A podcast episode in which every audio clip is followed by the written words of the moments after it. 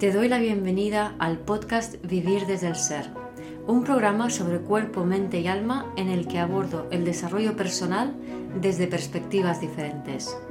Quiero compartir contigo temas de conciencia, espiritualidad y astrología que me apasionan, las emociones y su relación profunda y ancestral con el trauma, la conexión con el cuerpo, la evolución de las relaciones conscientes y mucho más. Mi nombre es Guiomar Ramírez Montesinos, soy astróloga, psicóloga, coach transformacional, escritora y fundadora del proyecto consciente Vivir desde el Ser. En este episodio comparto un Instagram Live que hice con Laura Casares sobre la herida del destino dentro de la serie de las heridas emocionales. Hablamos del destino como aquello que es lo que nos toca vivir, el propósito que es el sentido de tu vida y la misión de vida, que es el cómo eh, desarrollas ese sentido. Durante el Instagram Live tuvimos varios problemas de audio que he intentado corregir en la medida de lo posible y creo que se ha quedado más o menos bien, aunque no perfecto como a mí me gustaría. Y por cierto, si te interesa la serie de las heridas, que sepas que hacemos unos talleres específicos de cada una de las heridas. Si quieres saber más, puedes contactar conmigo. Espero que disfrutes de este episodio. Aquí estamos de nuevo para hablar de este tema tan interesante en este live sobre la herida del destino. Además, es un día eh, muy especial hoy, 11-11. Es un, para los que os vais incorporando, es un portal. Eh, 11-11, pues ¿por qué? Porque, porque son, es el número maestro, uno de los números maestros. Entonces, 11-11 se considera día de portal. Es, eh, es un día donde, donde digamos que se junta ¿no? divinidad eh, y tierra, ¿no? Como para que eh, podamos conectar más con nosotros mismos y con aquello que deseamos. Hola a todos, hola Erika, Liliana, os vamos saludando. Por aquí ya ponían que tenían muchas ganas, nosotras también, muchas ganas de hablar de este tema, que además, eh, curiosamente, lo escogimos hace un par de semanitas y viene, viene al caso porque sentimos que es un periodo donde el destino, o sea, esta dualidad entre el destino, que ahora entraremos en queremos con esto, pero lo que nos toca vivir, y la libertad, ¿no? O sea, en, qué medida tenemos libertad de elección, vivimos con libertad y además me da la sensación, Guiomar, eh, cómo lo percibes tú, pero creo que estamos justo en esta época que, que, no, se nos está prohibiendo cada vez más o más se nos está cohibiendo o nosotros mismos cada vez nos encerramos, entonces este tema ¿no? de, libertad eh, es, muy actual, ¿no? Es muy del momento, de las energías del momento. Sí, sí, totalmente, ¿no? Además es muy una sensación, yo lo sentía como que por un lado se están desmoronando las estructuras que siempre han estado allí, que nos dan una cierta sensación de seguridad, pero que en el fondo ya a estas alturas de la película nos, nos limitan, nos cohiben, ¿no? Entonces, esa, falsa sensación de libertad estaba sustentada por una... Mm, el momento servía sensación de seguridad, pero que ahora ya eso no nos da seguridad, no nos da libertad, no nos hace sentirnos bien y todo eso se está como desmoronando energéticamente dentro de nosotros, ¿no? Y externamente lo que vemos pues son esas libertades cohibidas, ¿no? Esas medidas eh, restrictivas, etcétera, etcétera, o imposiciones por parte de otros. O sea, podemos vivir como muchas situaciones externas que nos ponen en evidencia que las estructuras tal y como las habíamos concebido hasta ahora ya no, como que no, ¿no? Entonces es como ese pasado que ya se estamos, estamos soltando, pero al mismo tiempo tenemos como ese vértigo hacia un futuro totalmente incierto que no tenemos ni idea y que vamos a ir co-creando juntos conforme vayamos pisando esa en realidad no sabemos hacia dónde vamos, ¿no? Y en este sentido es fascinante. Lo veía, ¿con quién lo veía? Así ah, lo hablaba con, una amiga, que es como ir siguiendo el, camino con mi amiga mía, ¿no? Que estamos preparando un, un, foro online, ¿no? Y entonces hablaba del camino de, de ladrillos de oro del mago de Oz pero es como esos caminos que se van poniendo uno detrás de otro, o sea, esos ladrillos, y no tienes ni idea hacia dónde va ese camino y no sabes cuál es el siguiente paso. Entonces eso da mucho vértigo y tenemos muchas ganas de, sentir seguridad, pero al mismo tiempo, en cuanto te reclinas un poco, dices, uy, esto ya me limita demasiado, ¿no?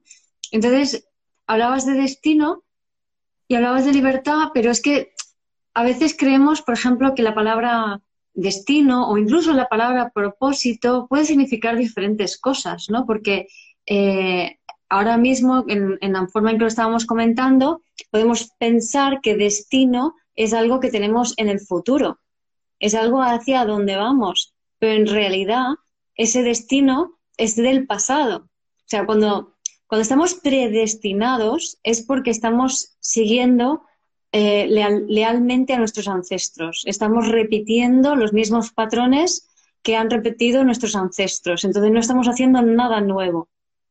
Entonces, a mí me gusta mucho una fórmula de, de Caruti que dice que energía es igual a autoconocimiento más, eh, perdón, energía es igual a autoconocimiento menos destino.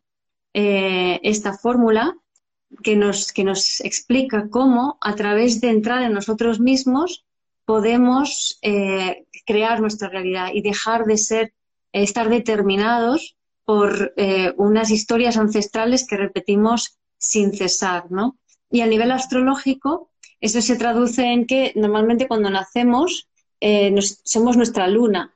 La luna es la madre, el ego, el pasado, el clan, lo que se repite continuamente, lo que siempre es igual, siempre es igual, que es algo muy, muy ligado al tema de las constelaciones familiares. Entonces, conforme tú vas desarrollándote y aprendiendo y conociéndote, vas empezando a integrar como propios diferentes aspectos de la carta, pues tu Júpiter, tu Urano, tu Plutón, tu Saturno, que desde la inconsciencia, desde la conciencia lunar, que sería lo que llamamos la inconsciencia, eh, esa, esa, vida predeterminada, tú ves a tu Plutón y tu Saturno y crees que te están pasando cosas, te hacen, o sea, es como si te atacas esa energía porque no la reconoces como propia, ¿no? Y esta es un poco la invitación de, de, la integración de todas las energías que tú eres desde el punto de vista de la carta natal, ¿no? Y en concreto, además, desde el punto de vista de Eugenio Caruti, que, que me encantan. Pero vamos a hablar de esto y vamos a hablar Vuelve a repetir la fórmula, Guiomar, porque se ha cortado justo en el momento que lo estabas diciendo y alguien ha pedido que repitiéramos la fórmula, ¿no? Que el destino es auto vale. menos destino, ¿no? Sí, sí. A ver cómo nos respetan las comunicaciones hoy, porque esa es otra, un día de portal con tanta, tanta energía. Bueno, yo por si acaso estoy grabando el audio y a ver si con esas lo salvamos, ¿no? Pero bueno, la fórmula es eh, energía igual a em, autoconocimiento menos destino. De tal manera que a mayor autoconocimiento, menor destino. Energía sería como el punto central de la carta que lo engloba todo. Entonces, eh, de lo que se trata para no tener una vida predeterminada, para no repetir el pasado, es autoconocerse, es integrar todos los aspectos que tú eres. Mm, exacto. Y justamente desde el punto de vista sistémico es muy parecido. O sea, desde el punto de vista sistémico decimos que el destino es lo que nos toca vivir, ¿no? Son las cartas que nos ha tocado jugar. O sea, es lo que, lo que nos plantea la vida, es ese nuestro destino y es lo que hay. Entonces tenemos dos actitudes. ¿Qué podemos hacer? Aceptar o rechazar. Entonces, ¿qué ocurre? Que lo que dice a nivel sistémico es que cuanto más nos rindamos, o sea, honremos y nos rindamos a ese destino, más libertad tenemos de que ese destino se transforme. O sea, cuanto más lo rechacemos, más va a ir en contra nuestra y en cambio, cuanto más lo aceptemos, más va a ir a favor. Y esto lo podemos conseguir desde los que me conocéis ya sabéis que siempre hablo del estado niño, el estado padre y el estado adulto, pues lo que se nos pide desde la sistémica es estar en el estado adulto. ¿Qué significa? Cuando estás en el estado adulto, estás en el aquí y en el ahora y no estás repitiendo el pasado. que es lo mismo que tú estás explicando. Cuando tú estás en el estado niño, que estás en esa luna, que no te conoces, estás repitiendo. Y recordar que repetir es o imitar o rechazar. Es esa polaridad que nos encontramos, ¿no? Porque mucha gente dice, no, pero si yo no hago lo de mi familia, pero si te pones a indagar y a rascar, estás haciendo o exactamente lo mismo o todo lo contrario. O sea, estás viviendo esa polaridad, que de hecho, destino versus libertad también es una polaridad. Entonces, al final, esa mirada sistémica de integrar las dos. Claro, claro, claro. ese centro, o sea, estar en ese centro desde el adulto es lo que más nos hace libres. Sí, y además, eh, cuando dices, por ejemplo, aceptar, ¿no? Cuando hablamos de, asumir o de aceptar ese pasado, quiero poner un ejemplo que, levantan pollas, ¿no? Porque es un ejemplo que he visto en el pasado que, que la gente le, le, molesta este ejemplo. Y como me toca por mi parte ascendente Scorpio, pues allá voy, ¿no? Es algo como un cáncer, ¿no? O sea, eh, el, el, tema del cáncer es algo que a muchas personas pues le asusta, lo entiendo, ¿no?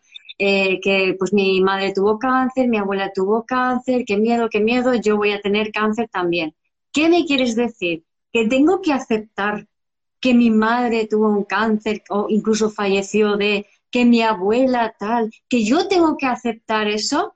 Entonces es sí, ¿vale? Pero ¿qué significa aceptar? ¿Vale? Es que resulta que vamos por la vida temiendo cosas, pero lo que, lo que rechazas lo atraes. Entonces, si yo tengo miedo de algo, es como, no, no, no, no, no, no, no quiero eso, no quiero eso, no le voy a dedicar energía. Y lo que estás haciendo justamente es dedicándole muchísima energía. Hmm, exacto. Entonces, de lo que se trata es, sin embargo, si yo acepto en la manera en que lo proponen las constelaciones o también el Oponopono, el curso de milagros, ¿no? Lo que estoy haciendo es, ah, esto fue así, esto dolió de esta manera, acepto que esto me hizo daño, porque como es muy doloroso, al final lo que hacemos con ese rechazo es meternos en un embolado, en unas películas y en unas historias y en unas rabias y unas cosas que te llevan a sufrir más. O sea, se sufre mucho menos aceptando realmente lo que sucede tal y como es. ¿no? Entonces es por ahí donde empezamos a ser adultos, ¿no? Y a dejar de ser eh, esos niños, ¿no? Como, como lo comentas desde el punto de vista de las constelaciones. Mm. Exacto, ¿no? El, aceptar es el asentir, ¿no? Es, siempre lo decimos, ¿no? O sea, aceptarnos es que te ha tocado, ¿no? Y hemos hablado en otras ocasiones de tomar a los padres, ¿no? Tomar a tu madre y tomar a tu padre. ¿Por qué? Esto es como si yo vengo y te hago un regalo, porque te hago el regalo de la vida, como padre, como madre, y tú lo rechazas. Estás diciendo que no, que tú no quieres eso, que tú quieres otra cosa. Claro. Entonces, en el momento que rechazamos, en el momento que rechazamos lo que nos ha tocado, es como decir, yo ese regalo no lo quiero. Entonces, si yo quiero el, lacito azul en vez del lacito rojo, ¿no? El, que, el de mi hermano es mejor.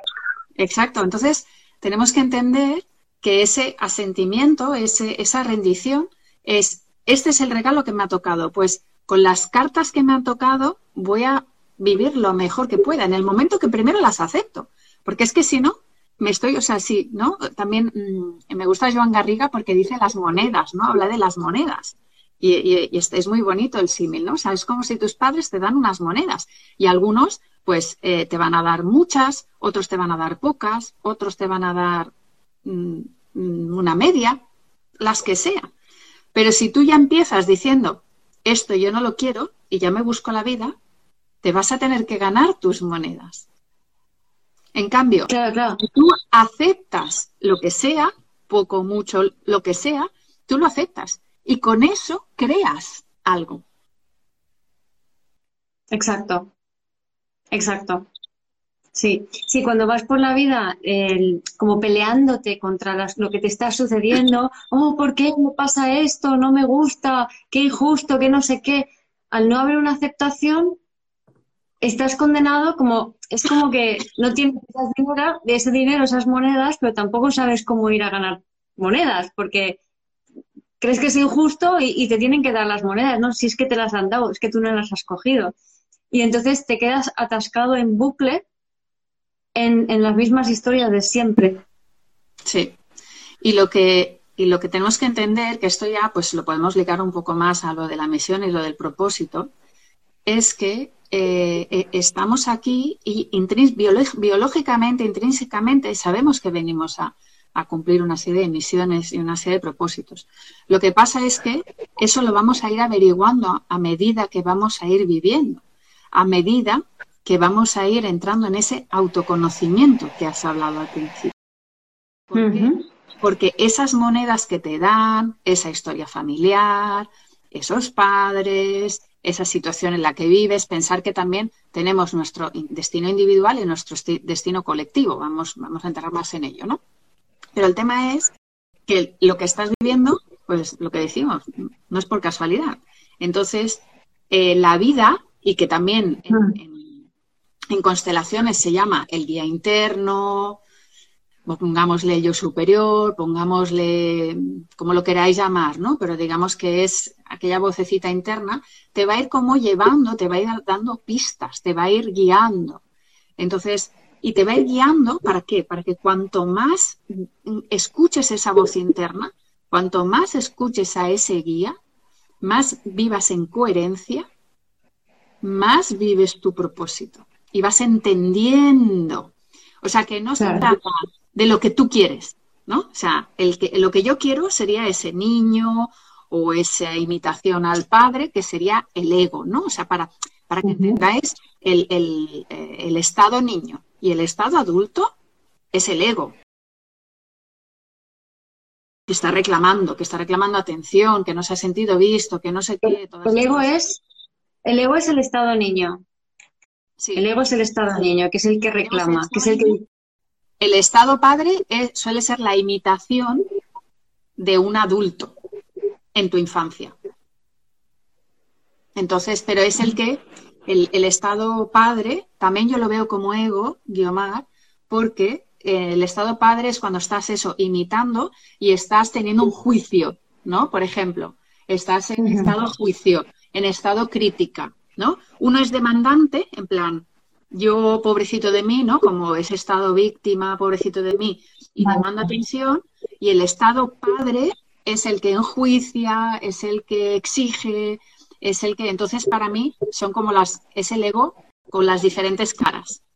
Vale, vale, o sea que los dos estados, eh, el, el estado niño y el estado padre, son estados del ego donde estamos enganchados, pero no estamos viviendo nuestro propio destino, porque uno está demandando lo que no tiene y el otro está criticando lo que hay. Y ambos no están aceptando lo que hay. Lo que hay, que es el estado adulto. Es el estado adulto. El estado adulto es más neutral, ¿no? Está ahí y está en el presente, por lo tanto, ¿qué ocurre? El estado niño, eh, tanto el estado niño como el estado adulto suelen estar en el pasado. O sea, el niño está en el pasado y aquella persona a la que tú imitas es de tu pasado. o, o, en el futuro con la angustia o con la preocupación, ¿no? O sea, o en el pasado o en el futuro.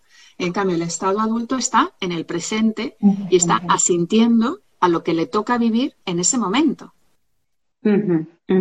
Sí. Claro, claro. A mí me gusta hablar en ese sentido, hablando del pasado y de, los, de las monedas, ¿no? Que decías antes. Para mí, el tema de las, o sea, hablo de las memorias celulares, que son aquellas, como aquellos paquetitos de traumas transgeneracionales, de historias que pasaron a tus ancestros, tal y como se ven en constelaciones, que, que están por ahí sin resolver y que por tanto es como si lleváramos en nuestro cuerpo, me gusta esta imagen de poner cajitas negras donde están los registros traumáticos ahí guardaditos, bien cerraditos con llave, pero ahí no solo está el registro traumático, sino que cuando tú abres eso y lo liberas, ¿vale? Que vas a sentir cosas que no necesariamente vas a tener que vivir, pero sí sentirlas en el cuerpo, que están relacionadas con ese evento traumático, como sucede en constelaciones, donde los representantes experimentan esas sensaciones y esas emociones. Entonces, esas emociones, sensaciones tienen que salir y ser sentidas y experimentadas y cuando lo son, ese, eso que era una memoria celular fragmentada y guardada en una cajita se convierte, es toda esa energía encerrada y retenida, de repente está disponible para eh, conectar, que tú puedas conectar y utilizar un talento que viene de tus ancestros. Entonces, claro, te cajitas y no es como que, vale, yo mm, sé cuál es mi propósito o quiero saber cuál es y allá voy, ¿no? No, no, es que va, va a depender en la medida en que tú te vas autoconociendo, vas abriendo esas cajitas, vas sintiendo cosas y es la vida la que decide el ritmo de cómo ocurre eso, no depende de ti. Entonces ahí es cuando se va liberando esa energía y tú vas cogiendo inconscientemente, porque no es algo que tú te des cuenta que te está pasando, pero pasa, si de repente echas la vista atrás, te das cuenta de qué ha pasado y vas como cogiendo cada vez un talentito más, un talentito más y lo vas incorporando en ese, en ese paquetito que eres tú y que va nutriendo lo que es tu misión de vida, ¿no? O tu destino, o tu, no destino, porque hemos usado la palabra destino como pasado. Exacto, el destino es lo que te toca vivir, ¿vale? Eso, digamos que es eh, eso es lo que te toca vivir y el destino se va mm, reconfigurando constantemente. O sea, antes como con un destino, pero el destino se va, va, cambiando y es constantemente lo que te toca vivir es tu destino. La misión y el propósito es más el ir conociéndote y el ir utilizando esos dones y talentos en el camino. Y el propósito va a ser em, alinearte con ese guía interior ¿no? Descubriendo tus talentos y poniéndolos al servicio. Eso es, eso es. Muy importante esa matización, porque muchas veces así en, pues en círculos de desarrollo personal incluso y de, sobre todo de coaching, ¿no? Se, se habla mucho del propósito, pero de una forma muy, con perdón, pero americanizada en el sentido de, de, esa mentalidad estadounidense, ¿no? De venga, va, tú puedes tal, sacar lo mejor de ti, venga, vamos a por allá. Y no es eso, o sea, no es eso, porque no es algo que tú mentalmente puedas controlar, o sea, es algo que va sucediendo, por ejemplo, a, nivel de carta natal, lo que se ve es la integración de todos los planetas de tu carta, la puesta en marcha de, de una vibración más elevada de la que partes de todos los planetas de tu carta, incluyendo a tu Plutón, a tu Saturno, a tu Quirón, que tienen más mala fama y que parecen más pesados, ¿no? O sea, todos el, repudiar a un planeta, pues dices, es que este no me gusta, lo repudio, pues no puedes conectar con tu misión de vida. Necesitas integrarlo. Exacto. Además, el, propósito, digamos, por eso, por eso insisto en esa voz del guía interno, porque en mm. realidad el propósito es como llegará un momento, y eso lo vamos a ver como muy tarde, ¿no? En nuestra vida. Ahora también vamos a entrar en el tema de, de los años, ¿no? Que también es muy interesante tanto a nivel mm. sistémico como a nivel astrológico. Pero el propósito llega muy tarde, o va llegando muy tarde, ¿por qué? Porque necesitas primero todas esas experiencias, todas esas vivencias, y necesitas ir, pues eso, ¿no? Estando cada vez más en el adulto, ir quitando todas esas capas, acercándote. Eh, y cuanto más eh, cerca estás del guía, el guía es, el propósito para mí es la dirección, ¿no?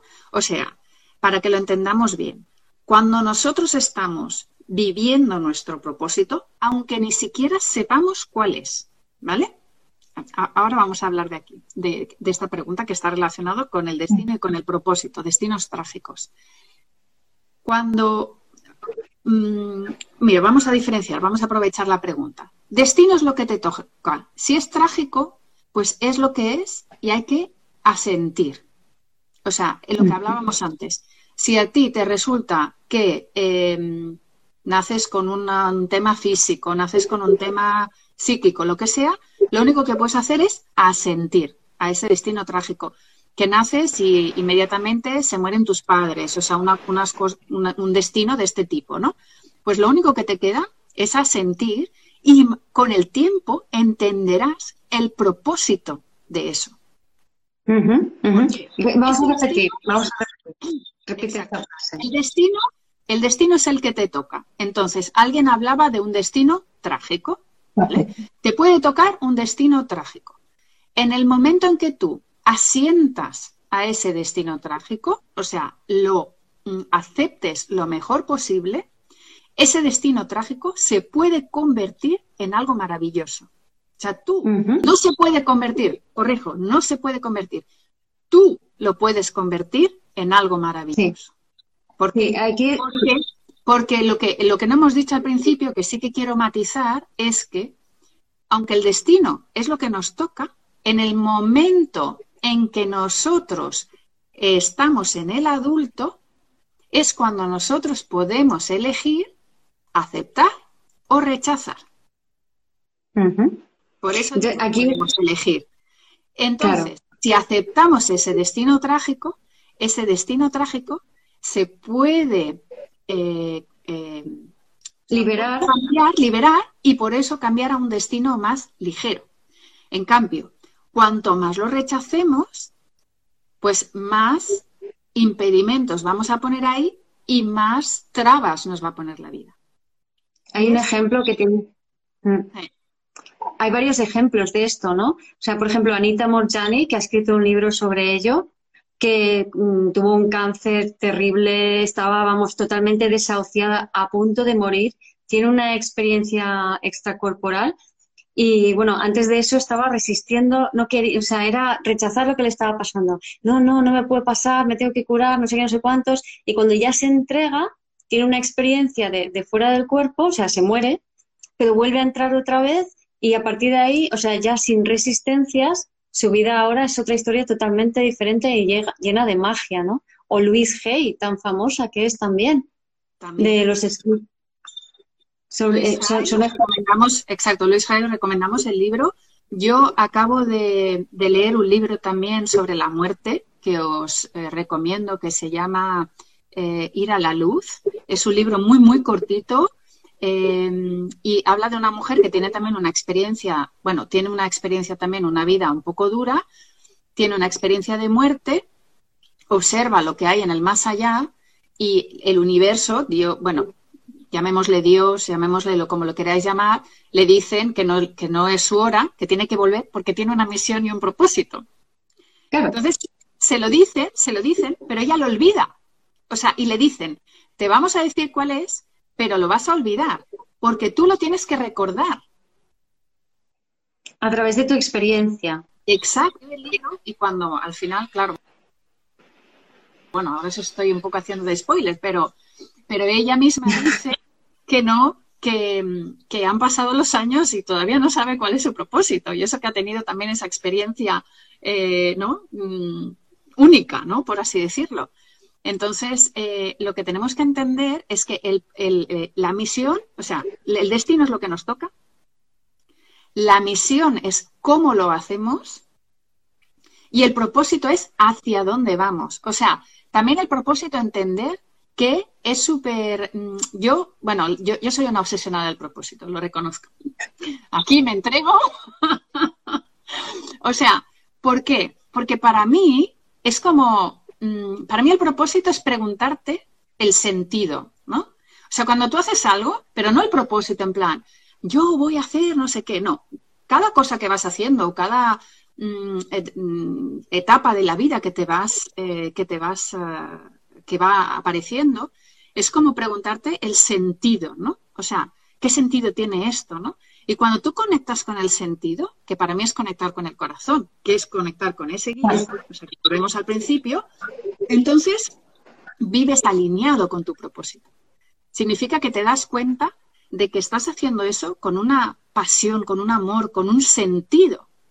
¿no? También hay, hay, muchos libros ¿no? de, de eh, y ahora, ahora se me ha ido el santo al cielo, pero está, hay un libro súper conocido sobre el sentido de la vida que es de mm, Frank, eh, Víctor Franklin, ahora eso, Víctor Franklin con LN, un alemán que vivió la Segunda Guerra Mundial encerrado y claro, eh, sobre, sobre el sentido, ¿no? Esa sensación de, libertad o no y, para qué, ¿no? O sea, no el por qué, que sería el de atrás, sino el para qué. Y el para qué, en definitiva, siempre tiene que ver con los demás, en última instancia. O sea, porque muchas veces en nuestra sociedad autocentrada eh, tenemos la tendencia a creer que el propósito es algo que me va a hacer a mí sentir súper bien.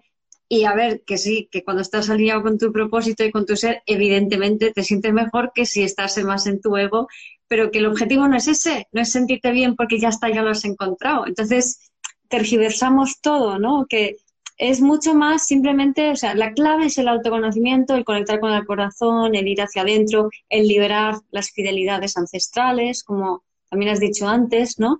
Para que se vayan dando las cosas y entonces cada vez estás más alineado contigo, cada vez vas más enfilado, cada vez vas más viendo la magia de la vida y cómo las cosas van sucediendo y dices, no tengo que forzarme, o sea, es que está viniendo, ¿no? O sea, es, algo que, que te va a venir. Exacto. Gracias, Eve, que has puesto el nombre exacto, ¿no? El sentido de la vida de Víctor Frankl. Creo que es con una L al final, ¿no es Víctor Frankl? El hombre, el hombre que busca en busca de sentido. El hombre de busca en... Exacto, el hombre en busca de sentido, exacto. Y con la, L es al final. Entonces, em, lo que tú dices, ¿no? O sea, aquí, aquí hay un matiz súper importante, ¿no? ¿Por qué?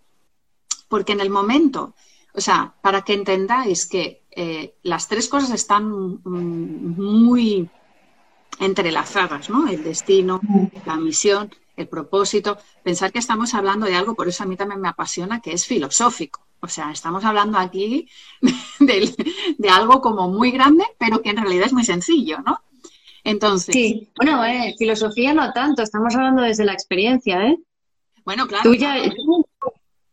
Sí, sí, sí, sí pero que es algo de lo que se lleva hablando eh, desde la época de los griegos, ¿no? O sea, de, los griegos ¿no? tenían un, cuando ibas allá al oráculo, en, el, en el templo lo que ponía era conócete a ti mismo. Mm. O sea, era lo que eh, era en la puerta de la entrada estaba conócete a ti mismo. O sea que estamos hablando de algo que, que, que, lleva miles de años el hombre busca, pues esto, ¿no? Que es como, como humanos estamos buscando ese sentido ¿no? de la vida. Entonces, lo que me vengo a referir es que lo que es muy fácil de detectar es que eh, cuanto más alineados estamos, lo que tú has dicho, Guiomar, eh, más bienestar vamos a sentir y más fácil va a ser. Exacto. Cuando más fluido es. Cuando tenemos molestias, es que nos estamos desviando y nos estamos desviando del propósito no estamos aceptando nuestro mm, destino y no estamos en la misión que teníamos que estar. Ese sería como, hmm. el enlace, ¿no? Que significa, si tú no aceptas tu destino, no estás en tu misión, que la misión va cambiando mucho y no estás alineado con, con tu propósito, pues la vida te va a ir poniendo esas señales para que tú las veas. ¿Por qué? Porque la vida solo quiere que tú seas más tú. Y tú ser más tú es estar alineado contigo para dar al mundo lo que nace libre y fluidamente de ti, que es la clave, ¿no? A mí me encanta tu historia. Laura, me encanta tu historia. Mi historia, espera, ahora entramos. Que lo que has dicho, que eh, muy importante y quiero insistir, en, eh, en, el servicio a los demás, ¿vale? Eh, el, el, que todo esto, o sea, lo que tú has dicho, si tú haces lo que tú quieres por seguir a ese ego y tal, va a ser una visión egoica. Y eso pues a lo mejor va a durar durante un tiempo hasta que también tu guía, tu ser interior, tal, te va a, dar las señales de que no estás en el camino. ¿Vale? En cambio, cuando tú pones esos talentos al servicio, estás al servicio de la vida y estás al destino, estás al servicio del destino colectivo, porque está el destino individual y está el destino colectivo. Entonces, cuanto más aceptamos el destino colectivo, más podemos vivir el destino individual. Muy bueno. Tiene esas circunstancias con las que está cayendo, ¿no? Exacto. El destino colectivo, pues es en, claro, todos nacemos en un colectivo, tenemos el individual, pero tenemos todo lo que está pasando a nuestro alrededor. Entonces, cuanto más aceptamos ese destino colectivo, pues, por ejemplo, ahora, cuanto más aceptamos las circunstancias que están alrededor, sin intentar rechazar, e ir en contra, pues más puedo vivir yo mi destino individual. Exacto. Y entonces la gente dice, no, pero ¿cómo puedo estar yo de acuerdo con esta o aquella medida que yo no estoy de, no estoy de acuerdo con lo que están haciendo los demás? No se trata de que tu mente esté de acuerdo con la mente de los otros, no se trata de eso, se trata de asumir, de aceptar que esto es lo que hay, ¿vale? Entonces cuando yo digo, vale, esto es lo que hay, esto es lo que está pasando, es a partir de allí que yo puedo empezar a elegir cómo me siento, lo que hago y a dónde voy. Pero si no lo acepto, no voy a ningún lado. Y además el destino colectivo está directamente ligado e intricado con el destino individual, en el sentido de que lo que vemos colectivamente simplemente es el fruto de las proyecciones de todos nosotros. O sea, son nuestras propias estructuras las que estamos viendo delante, puestos de manera obvia a través de, mm, da igual, restricciones, carencias, medidas, faltas de ellas, me da igual lo que sea, ¿no? Que no nos gusta. Todo eso es un aspecto de ti que de alguna manera eh, estamos rechazando, no estamos queriendo ver de nosotros y que la vida lo que dice, asume eso y ya está. Y yo lo que, lo que me encuentro en consulta, que claro, le dices a una persona, asume esta injusticia, digo, no, no puedo. Entonces digo, bueno, pues mira, eh, el otro día con una mujer, ¿no? Eh, yo no puedo asumir mi madre porque es que no la aguanto, no la aguanto. Y digo, vamos a convertir a tu madre, vamos a meterla, mira, en una bolita, vamos a, vamos a imaginarnos que tú estás separado de ella porque está en una bolita, pero tú la puedes ver a través de esa bolita, ¿no? Y entonces esa madre tiene una energía determinada. Que, eh, esa energía en la que se está cocinando, ¿qué energía es? ¿no? Entonces esta mujer decía, pues es una energía así, ¿no? Y digo, vale, pues esa energía así, ¿a ti para tu vida te sirve? Hombre, bueno, pues eh, para trabajar y esas cosas y un poquito sí que lo tengo, pero digo, bueno, y para estos problemillas que estás teniendo te vendría bien tener esta energía así, ¿no? Entonces, ah, ah, ah.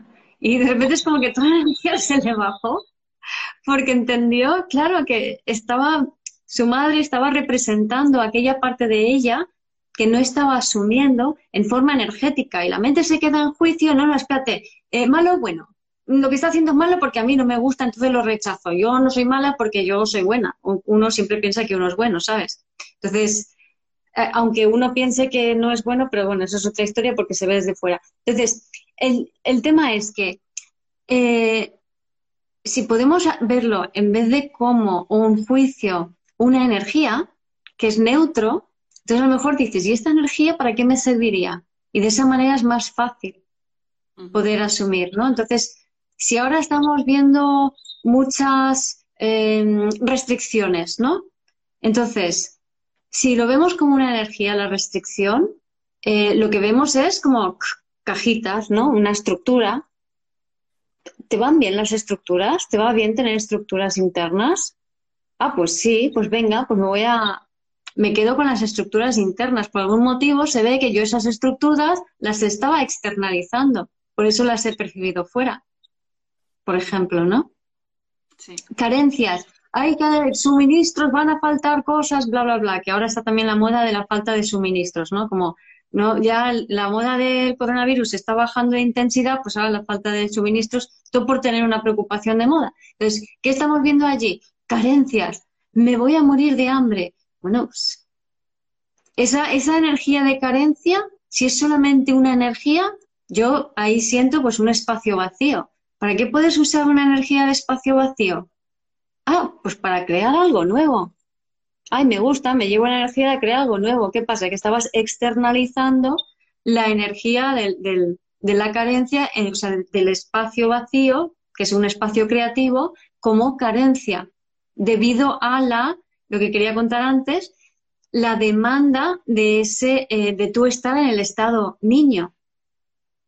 ¿No? Entonces, desde ese estado niño lo que podemos percibir son, eh, por ejemplo, eh, voy a estar, yo creo, yo creo que, ya estoy haciendo mi, propósito y mi misión de vida porque esto me encanta hacerlo, pero no me vienen los clientes y me tienen que venir los clientes, ¿no? Entonces, si estoy desde la demanda, pues quizás sea que todavía estoy viendo las cosas del estado niño y que no estoy asumiendo todo lo que hay que no estoy aceptando las cosas como son y hay energías mías que están por ahí fuera y hasta que no las tenga todas, yo no voy a estar alineada conmigo misma ni con mi propósito ni hacia dónde voy y lo que voy a crear. ¿No? O si estoy desde el estado adulto, lo mismo, si yo estoy percibiendo eh, desde la crítica, desde cómo no tienen que ser las cosas, desde no, pero esto es así, no hay derecho, tú fíjate que nos están poniendo, yo qué sé, estas medidas o restricciones, el mundo está fatal, ahí estoy desde el estado padre. Entonces, ahí no puedo estar alineado con mi propósito de vida. Ahí no puedo estar porque tengo externalizado esa, esa energía de crítica. Entonces, ¿para qué me sirve la energía de crítica?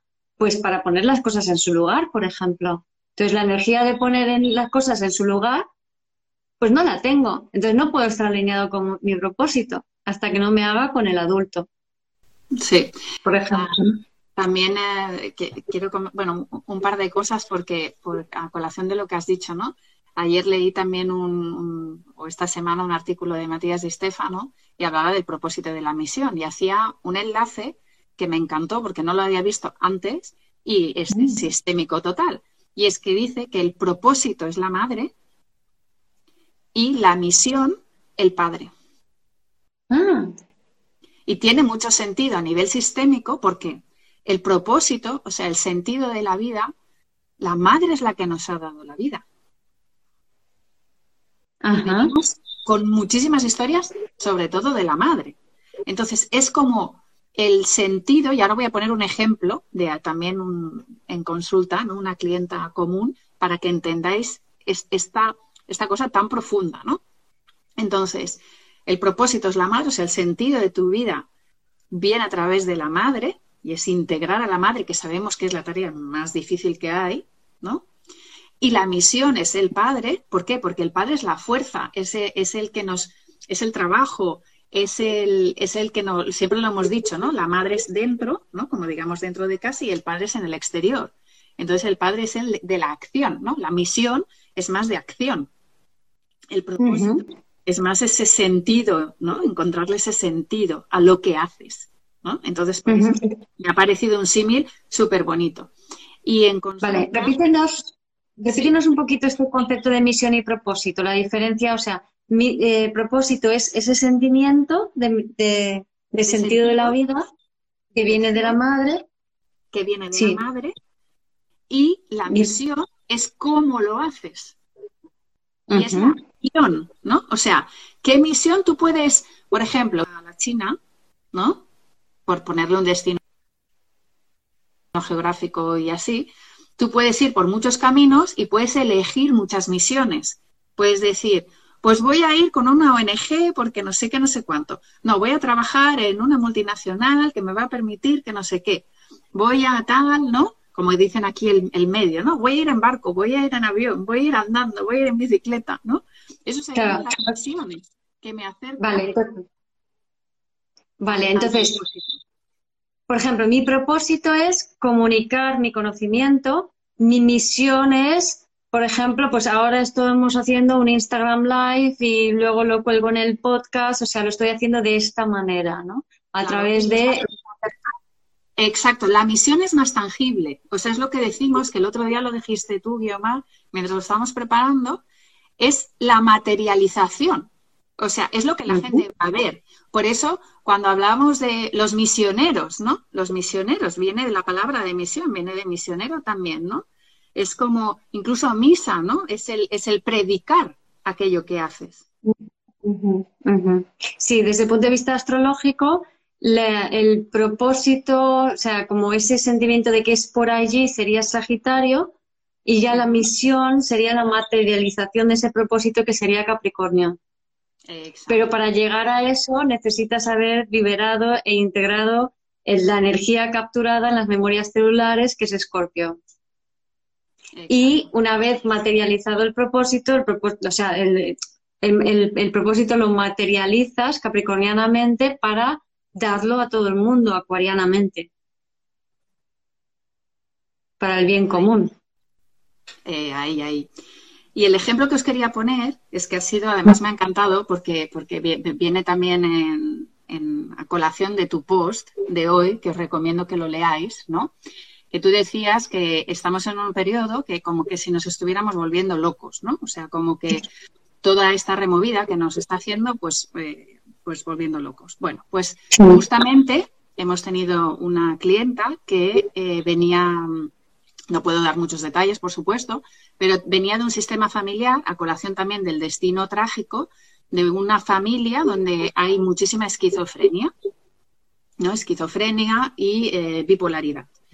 Entonces, claro, esta clienta estaba preocupada porque muy cercana y entonces como en, esta fase de control y viendo ya cosas en su, en su hijo que, que mm, ahí, ¿no? Entonces ella intentaba como controlar la situación y a través de la constelación hemos podido conseguir que bajara al cuerpo, o sea, que sintiera las emociones de todo eso. Y al sentirlo que justamente era ella la que estaba intentando retener al máximo las emociones, ella pensando, si siento las emociones me vuelvo loca.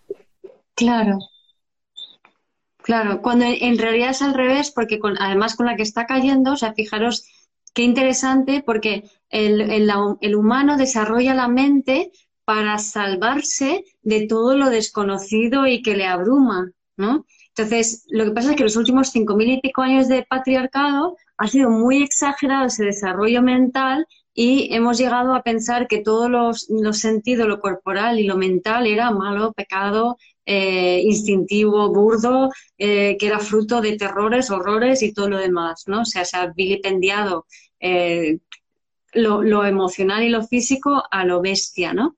Entonces, era pues esto, o sea, yo qué sé, cuando, sin ir más lejos, en los 60, en los 70, todavía decir que tenías algún problema psicológico es que no lo hacías porque te podían meter en, en el manicomio directamente, ¿no? O sea, realmente se creía eso, ¿no? Ahora, ahora no es así, pero es que hace muy poco todavía era así, ¿no? Entonces, ¿qué pasa? Que, que ahora, con la que está cayendo, la, la, gente de tanto irse a lo racional, a la mente, a lo científico, a lo lógico, a lo tal, se ha perdido tanto en la mente que están como pollos sin cabeza y lo que todos los cambios que están habiendo son tan ilógicos y tan que esa mente ya no da abasto. Y en realidad ahora, si tú te vas a la mente, es cuando te vas a volver loco. O sea, esa mente que nos salvó de la locura, de los pecados y de los impulsos primarios negativos, ahora es la que nos va a llevar a la locura. Y sin embargo, esas emociones que antes eran el horror, ahora el corazón, las emociones, el sentir en el cuerpo es lo que nos va a llevar hacia adelante. Entonces, me parece muy curiosa esta, esta paradoja. Total, total. Y además ha sido eh, eh, muy liberador para esta persona poder darse cuenta de que, eh, claro, del miedo, ¿no? Lo que hablamos, el miedo, el control, dice, me quedo en la mente para no volverme loca. Pero justamente es lo que me vuelve loca.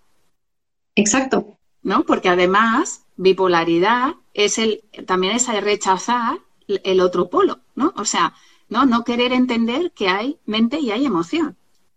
Entonces, estar rechazando la emoción, pues mm, te, va a generar algo. Y esto viene de otras cosas, ¿eh? Sistémicamente son cosas que vienen de atrás, y, pero, pero digamos para que entendamos que el mensaje, además era a través de la rama materna, ¿no? El mensaje era suelta el control de la emoción, propósito.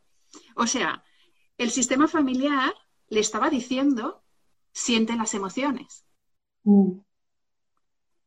Claro, claro deja de... Qué bonito, ¿no? O sea, mm. qué...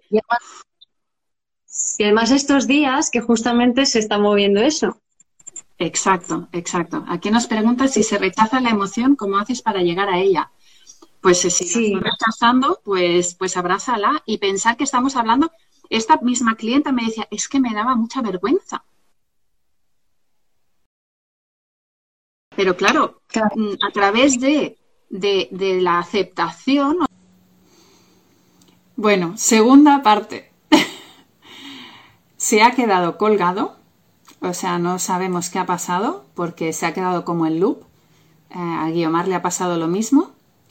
Entonces nos hemos vuelto a conectar.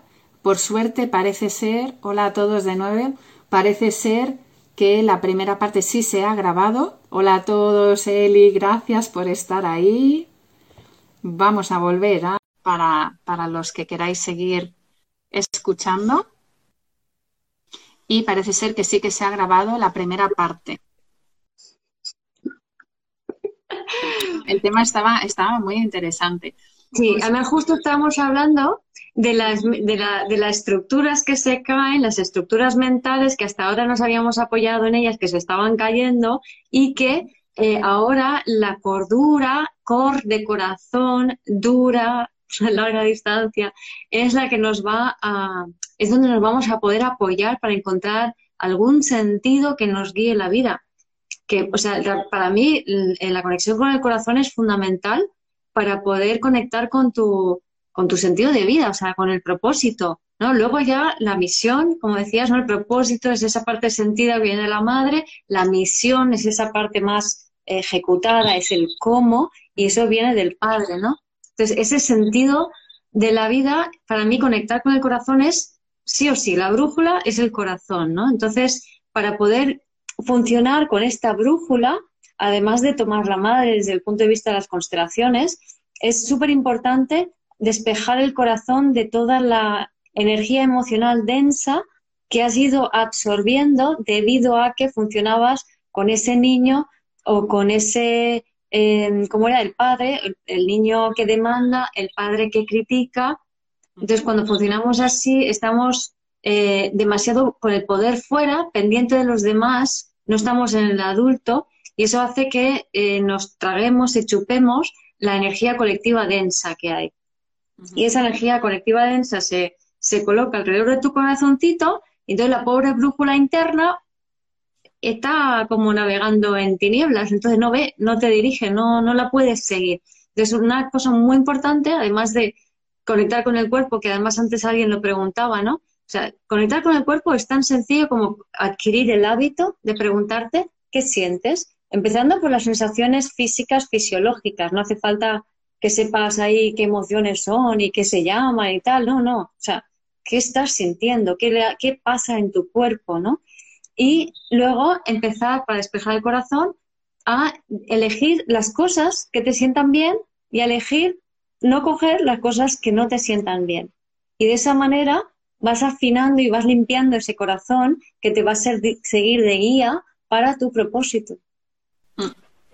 Sí, sí. Volvemos a repetir que cuando estás alineado, pues vas a atraer, vas a vivir situaciones más de bienestar. Entonces, el guía, el corazón, es esa sensación de, bienestar, de que te conecta con el amor, ¿no? Esa sensación de cuando esos días o esos momentos que tienes que parece que todo es perfecto, pues ese momento que conectas con esa energía de amor, es cuando tu guía interno te está diciendo por aquí sí, Claro, pero tú fíjate, para que todo, para que todo salga de esa, de esa manera mágicamente perfecto en tu vida, que estés alineado con el corazón, para eso tienes que empezar a entender que todo es perfecto tal y como es. Que es la base de todo, que es lo que tú llamas de el asumir, ¿no? El, el, aceptar las cosas tal y como son. Alguien preguntaba antes, ¿no? Lo de cuando una emoción la que la rechazas, ¿no? Entonces, eh, aquello que rechazo es lo que estábamos hablando, ¿no? Lo que nos encontramos nosotras a diario, ¿no? Es que pues viene alguien que es que esto no sé qué, es que esto tal, ¿no? Entonces, es cuestión de, em, de verlo, de sentirlo, ¿no? En plan, el miedo, ¿no? Nos da miedo sentir miedo. Vale, ¿cómo se siente el miedo? ¿Qué te está diciendo el cuerpo? ¿Cómo se siente el miedo? Ya está. Te quedas paralizado, te tal. O sea, investiga ¿no? Y ese miedo eh, es tuyo, viene de atrás, de dónde viene, por qué pasó. Muchos mecanismos, muchas emociones, pues las, eh, las bloqueamos, ¿no? Cuando, cuando, somos más pequeños, pero en ese momento nos funcionó esa estrategia de bloquearlo. Mm.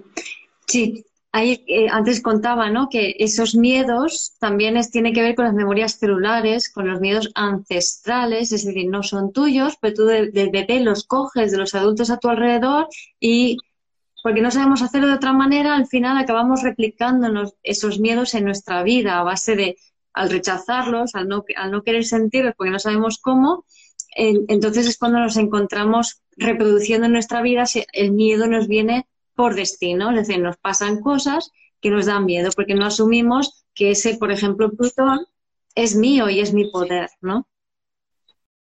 Y entender que el miedo es justamente lo contrario que el amor. Mm. Y también que todo ese miedo, todo ese que viene de Escorpio, eh, o sea, Escorpio son las memorias celulares traumáticas, lo no vivido, entonces debemos aprender a sentir.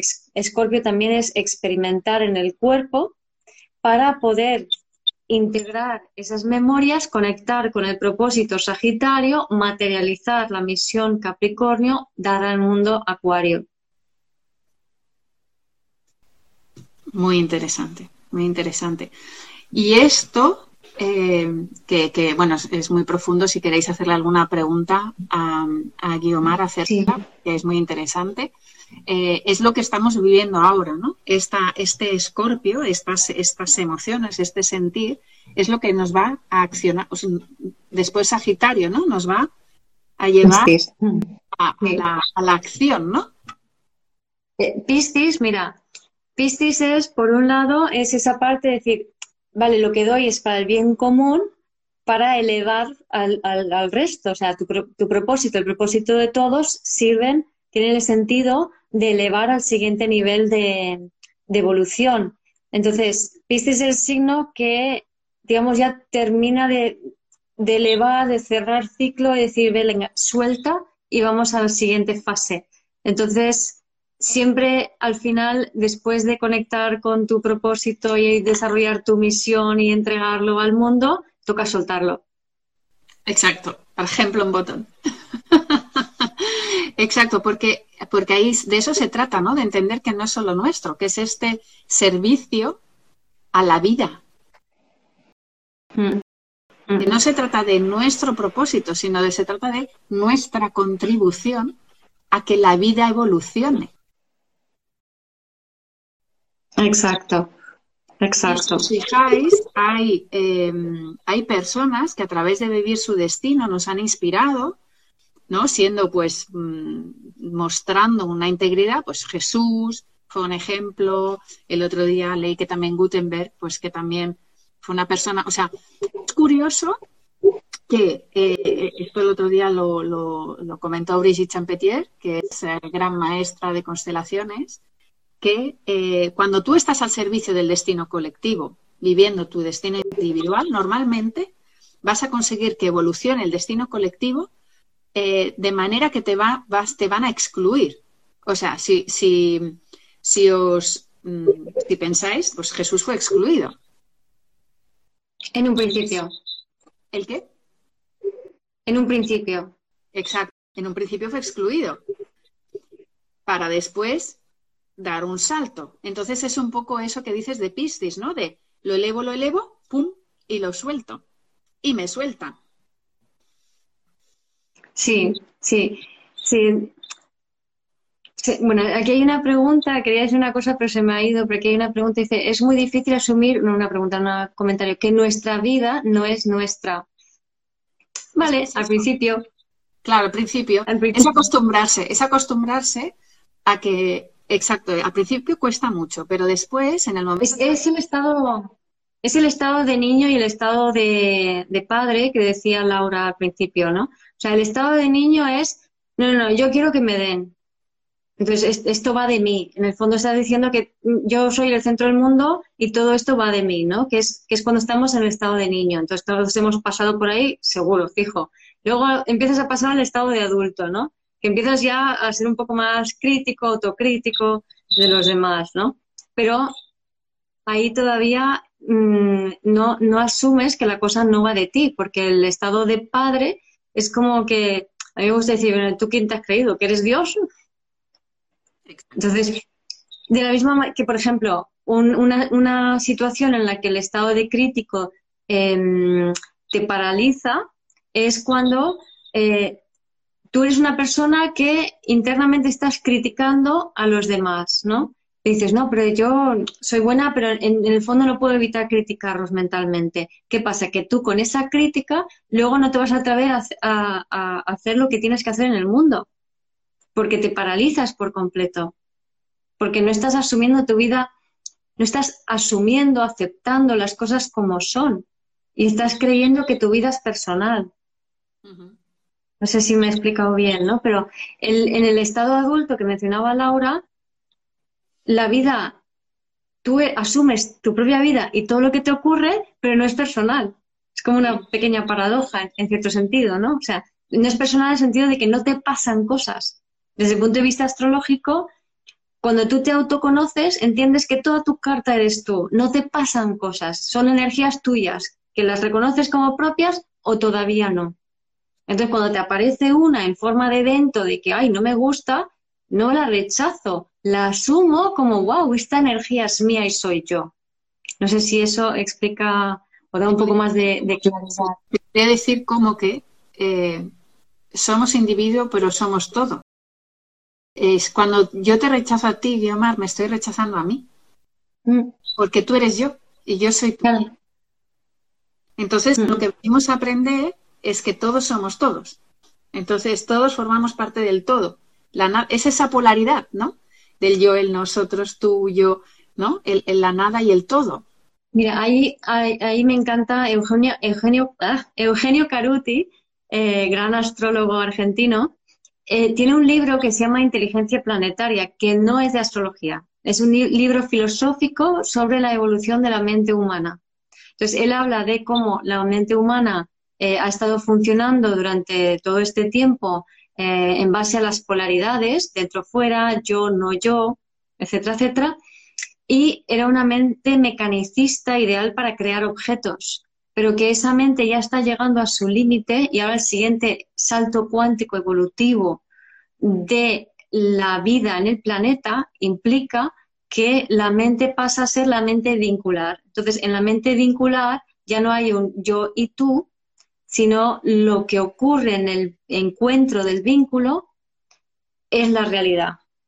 Es decir, mi energía y tu energía, que yo no soy un yo ni tú un tú, sino que es el hecho del encuentro que se genera ahí algo, un intercambio energético, para ponerlo en términos de puente entre la mente mecanicista y la otra, se genera un intercambio energético que es ese intercambio y esa información tuya, mía, que se intercambia más todas las personas que nos están viendo ahora o nos verán o nos escucharán en el futuro, eso es eh, lo que tiene un sentido de identidad, ¿no? Entonces ahí vemos cómo se desdibuja mucho eh, ese sentido de límite claro que tiene la mente mecanicista, que es egoica, que hay un dentro fuera y un yo y un no yo, ¿no?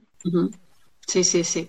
Y luego lo interesante que hemos, bueno, que hemos comentado en, en, la, en, la, primera parte, pero no hemos podido desarrollar, es lo del tema de las edades, ¿no? Eso. Otras cosas que estamos hablando, eh, todo necesita, tiene un ciclo y por eso decimos también que el propósito llega, llega muy tarde, ¿no? Y es porque, por ejemplo, a nivel constelaciones se considera que uno no puede entrar, o sea, empezar a ser adulto hasta los 29, 30 años. Igual que en astrología. Claro, y eso por eso lo queremos comentar, ¿no? Esa analogía y por cómo está todo relacionado y puntos de vista, ¿no? Entonces, ¿qué ocurre? Que eh, nosotros, si os fijáis, o sea, claro, cuando somos bebés somos totalmente dependientes. Cuando somos bebés, niños, somos dependientes del clan, de los padres, del clan, para que nos cuiden. En la adolescencia empezamos a rebotarnos, queremos demostrar esa autonomía, esa rebeldía, y es por qué, porque nos queremos individuar, queremos realmente eh, ser diferentes, pero claro, normalmente en la adolescencia es ese rechazo de, eh, de quiero diferenciarme, que es muy sano, ¿no? Pero también hay que ver desde dónde, si coge el patrón para imitar o, eh, o para, para todo lo contrario. Claro. Luego, luego entra cuando un, joven, digamos, que es cuando empiezas a crear tú, ¿no? Pues tu trabajo, tu casa, tu familia. Estás muy en el yo, yo, yo, ¿no? Mi casa, mi pareja, mis hijos, mi trabajo. Y a partir de los 30, o sea, cuando ya has adquirido toda esa experiencia, es cuando puede empezar, y de hecho bastante más tarde, a partir de los 30 ya la, adulto. Y a partir de los 40 o así es cuando empiezas a tener el sentido de pertenencia, o sea, el sentido de esto es colectivo. No se trata de la idea ni del yo, sino se trata de el colectivo, ¿no? Se trata de mis, en qué puedo contribuir yo a que todos. ¿no? Y lo que tú decías, ¿no? A partir de los 40, esa diferencia también entre hombre y mujer, explícanoslo. Sí, había una pregunta o un comentario antes, ¿no? Sí, la pregunta era sobre la ayahuasca, si creemos que la ayahuasca puede servir para librarse de la mente. Mira, en mi experiencia, eh, la ayahuasca o cualquier sustancia que te altere el, eh, tu estado de, de, conciencia, pero no conciencia elevada, sino conciencia mm, fisiológica, por así decirlo, lo que te ayuda es a que obtengas un registro de algo diferente al uso de la mente que tú habías tenido hasta ahora. ¿Vale? Con eso, pues, mm, por ejemplo, si te pones a dar vueltas como un dervis, se llama estos que dan, que bailan dando la vuelta así con los brazos, pues eso también altera la conciencia. O si te pones a tocar tambores o un gong, también te va a alterar la conciencia. Te va a alterar ese estado que hasta ahora habías tenido y eso te permite tener un registro de, ah, vale, sigo existiendo aunque mi mente no está funcionando. Entonces, eh, en, cuanto a tu pregunta, el funcionamiento de la ayahuasca sería ese. ¿Vale? Con respecto a la pregunta que has hecho concreta, ¿vale? Desde mi opinión. Entonces, astrológicamente, eh, a los 29-30 años tenemos el retorno de Saturno. Es decir, el Saturno en tránsito llega a la misma posición que tu Saturno natal. Y el Saturno es el regente de Capricornio, que nos hablan de eh, la madurez, eh, la conciencia. Entonces, es una época en donde tú ya realmente dejas de ser un joven ahí con las ideas un poco más de esa manera y empiezas a decir, ah, no, me lo tengo que tomar en serio, tengo que empezar a tener un trabajo porque aquí el objetivo es tener familia, tal. Entonces es como ese punto de, madurez. El, la 14 años antes, o sea, 28, 29, pues 14 y pico antes, cuando tenemos 14 y pico es la oposición de Saturno. Que ahí es cuando empezamos a ser adolescentes, ya no soy niño, ya soy un poquito más maduro con respecto a ser niño, ya empiezo a convertirme en personita, se ve el tránsito. Luego a los 41-42 llega en la oposición de Urano. Entonces Urano tarda 72 años en dar toda la vuelta. La oposición es en 72 o bueno, 41, 48, 82. Entonces, la oposición es a los 41-42.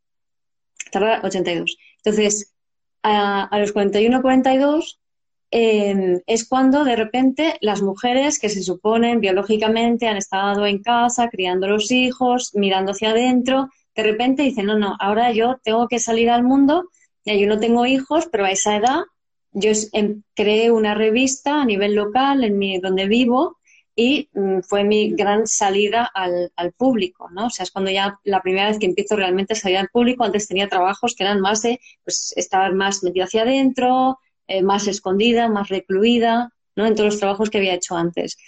Y el hombre es al revés, el hombre de haber estado en el mundo haciendo y tal, ahora le toca decir, no, ahora métete para adentro, empieza a sentir, empieza a conectar con lo emocional, vuélvete más sensible, em, conecta con tus hijos, pero en nuestra sociedad, por regla general, eso se ha rechazado y entonces empieza la crisis de los 40 famosos en los hombres, que es cuando em, no, no, admiten ese reblandecimiento que les hace sentir vulnerables y entonces se compran el deportivo, se echan un amante, no todos evidentemente, pero es un poco como que ese, ese arquetipo viene de allí, ¿no? En el caso de las mujeres que no salen al mundo a dar algo, es cuando empiezan los dolores, o sea, es como cuando se activa el propósito para la mujer, ¿no?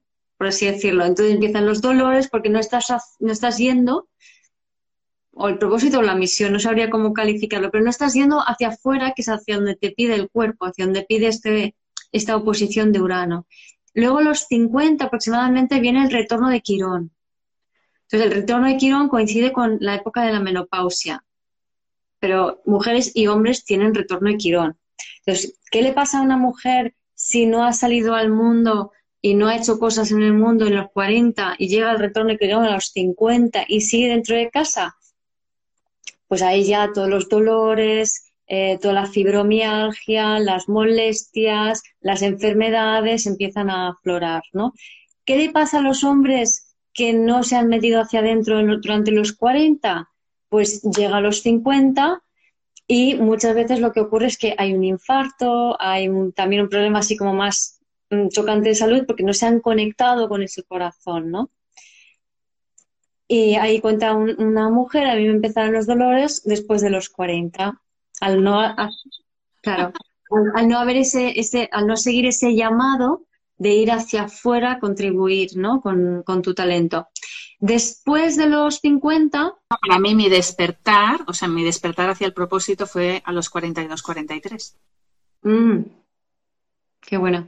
Y luego a los 50, cuando con el retorno de Quirón, se, primero hay una liberación muy potente de memorias celulares, que ahí incluyen pues todas las, a nivel cultural, todas las patologías de, de la menopausia, ¿no? que todos los supuestos defectos de la mujer, incluyendo los sofocos, ¿no? El hombre no la sufre porque la mujer es la que lo tiene, entonces está todo proyectado sobre la mujer, ¿no? Entonces es como a él no le pasa, nos pasa a nosotras, ¿no? No es verdad, pero es lo que se vive en pareja. Ahora veremos cuando toda la gente que se ha separado y single a los 50 van a flipar los tíos porque no van a tener mujeres sobre dónde, sobre quiénes proyectar.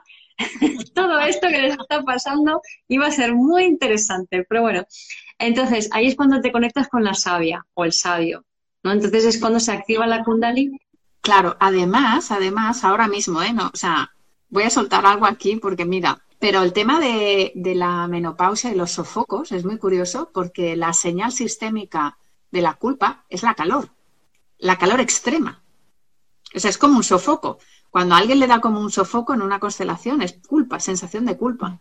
Entonces, me da a mí la sensación de que muchas son como muy sufridoras y sienten mucha culpa, ¿no? Por vivir su vida. Es el momento de suelta esa culpa y vive tu vida. Exacto. durante mucho tiempo has estado al servicio de la familia, que es lo que toca, ¿eh? o sea, que, que, que, sistémicamente también es lo que toca. Cuando ya tal, suelta eso y tienes que vivir tu vida. O sea, no te quedes aferrada, que es lo que hablábamos del soltar también, ¿no? Del pistis, que no te quedes enganchada en ese rol de, de madre, mm, lo hago todo. Sí, sí, sí. Esto es muy interesante porque en mi caso, yo ahora tengo 55, ¿no? Entonces eh, ya estoy en plena menopausia, ya pasé la perimenopausia, retorno quirón y todas estas cosas. Entonces, mi menopausia, desde, desde que empezó la premenopausia a los 47, sofocos, todos los que ha querido y más. En mi carta natal tengo Saturno conjunción Quirón en Piscis en la 4 a finales, ¿no? En Quirón está ya entre la 4 y la 5. Entonces, o sea, ese Quirón y Saturno en Piscis dan culpa. En la 4, pues además tiene que ver con todo lo ancestral del clan, ¿no? Entonces, lo que siempre me ha lastrado mucho a mí, eh, que soy Capricornio, que es el signo que tiene que ver con la materialización del propósito, es toda esa fidelidad ancestral, que además soy ascendente Escorpio. ¿No? Entonces, esa menopausia con ese venga sudores, venga sudores, venga haciendo, pues aquí todavía está la culpa, aquí todavía está la culpa, aquí todavía estás ahí metido con los pies en los ancestros, ¿no? Y es todo como un camino de ir liberando, ir soltando toda esa fidelidad ancestral para ir encaminando hacia lo que es mi verdadero propósito y mi verdadera misión de vida, ¿no? Que eso no quiere decir que yo ya estoy haciendo cosas muy alineadas con eso, ya se verá hacia dónde tengo que ir, yo no tengo ni idea hacia dónde voy, ¿no? Pero sí que hay un camino que se está trazando y que se viene trazando desde hace un tiempo, ¿no? Y que a pesar de haber hecho muchos trabajos diferentes desde, yo qué sé, eh, una revista, editar otra revista, una farmacia, Mm, restaurantes, bares, no sé, y muchos otros trabajos, que te, hotel, un hotel, eh, una herboristería. Entonces, todos esos trabajos, todos tenían algo que iban contribuyendo a, ese propósito y a esa misión mía, ¿no? Que cada vez está más configurada y ahora se acerca el segundo retorno de, de Saturno, que es a los 56, que ahí se supone sea, el año que viene ya me toca, en enero. que ahí se supone que es ya cuando por fin realmente ahí ya estás en, en, tu misión de vida, ¿no? Estás ejecutándola. Es todo un recorrido. Es todo un recorrido, no es algo que, ay, yo mm, salgo de casa, tengo 20 años y quiero ya estar funcionando con mi misión de vida. Pues no. no y, además, eh, el, propósito, sobre todo, yo diría que el propósito em, lo vas descubriendo y sobre todo esas eh, crisis em, existenciales, ¿no? Son los que te. O sea, la crisis es la señal de tu guía interno de que tienes que cambiar algo. Mm. Exacto, mira, ¿ves? O sea, que hay que moverse, encontrar el propósito, sí. O sea, y aquí podemos hablar lo del, lo del ciclo de eh, cambio, ¿no? O sea, ¿qué, pasa? El control, ¿no? Que todos queremos controlar la situación, pues el tema es cambiar algo. Cuando algo no lo podemos cambiar, lo tenemos que aceptar. Y cuando no lo podemos aceptar, lo soltamos. Y esto es un ciclo, ¿no? Este, este es el ciclo de, tomar decisiones. Lo que pasa es que normalmente nos aferramos a muchísimas eh, situaciones, emociones, etcétera. Y nos cuesta ese cambio. O sea, nos cuesta, por eso, desde esa parte egoica, ¿no? De que queremos controlar, de que queremos que las cosas sean, pues que duren lo que nosotros decidimos, o que aparezcan cuando nosotros decidimos, o que desaparezcan cuando nosotros. Y, no. Y es muy curioso este paralelismo, ¿no? Entre, entre la astrología, ¿no? las edades y, y lo, y, y también la sistémica y cómo lo vamos viviendo y estas señales físicas que el cuerpo nos, nos brinda para que las escuchemos y vayamos más hacia dentro. Que es hacia conectar el corazón. Exacto. O sea, soltar ese control y, y, observar esas señales. O sea, vivir el propósito es ese autoconocimiento, para ya ir redondeando, es ese autoconocimiento es observar las señales tanto del cuerpo como que nos va brindando la vida para que aceptando, claro. Aceptando lo que hay. Experimentando las emociones en el cuerpo, lo que estás viviendo y aceptando que, estás, que eso se está moviendo a través de ti para ir de esa manera inconscientemente, o sea, no hace falta que sepas a dónde vas, integrando esas memorias celulares ancestrales que van a formar parte de los talentos que vas a poner en marcha, que es muy importante para poder cumplir con esa misión que te viene dado, que no eres, tú no lo puedes controlar con la mente, no puedes elegirlo con la mente, simplemente puedes empezar a, detectarlo y a seguir hacia donde te lleva, ¿no? Y que eh, la, me ha encantado como ha quedado hoy en tu post y que has dicho, la misión al final de todos es recordar quiénes somos. Y de ahí ha aparecido la, recordar y es re-recibir. O sea, lo que recibimos es la vida de nuestros padres, es el destino,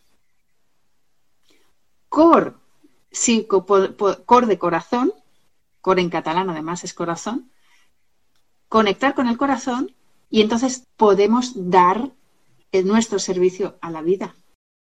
Gracias por escuchar este episodio del podcast de Vivir desde el Ser. Si te gustó el contenido y los temas que hemos abordado, dale a me gusta, suscríbete a mi canal, comparte este episodio con quien crees que lo pueda necesitar y te invito a visitar mi web vivirdesdeelser.com y a seguirme en las redes.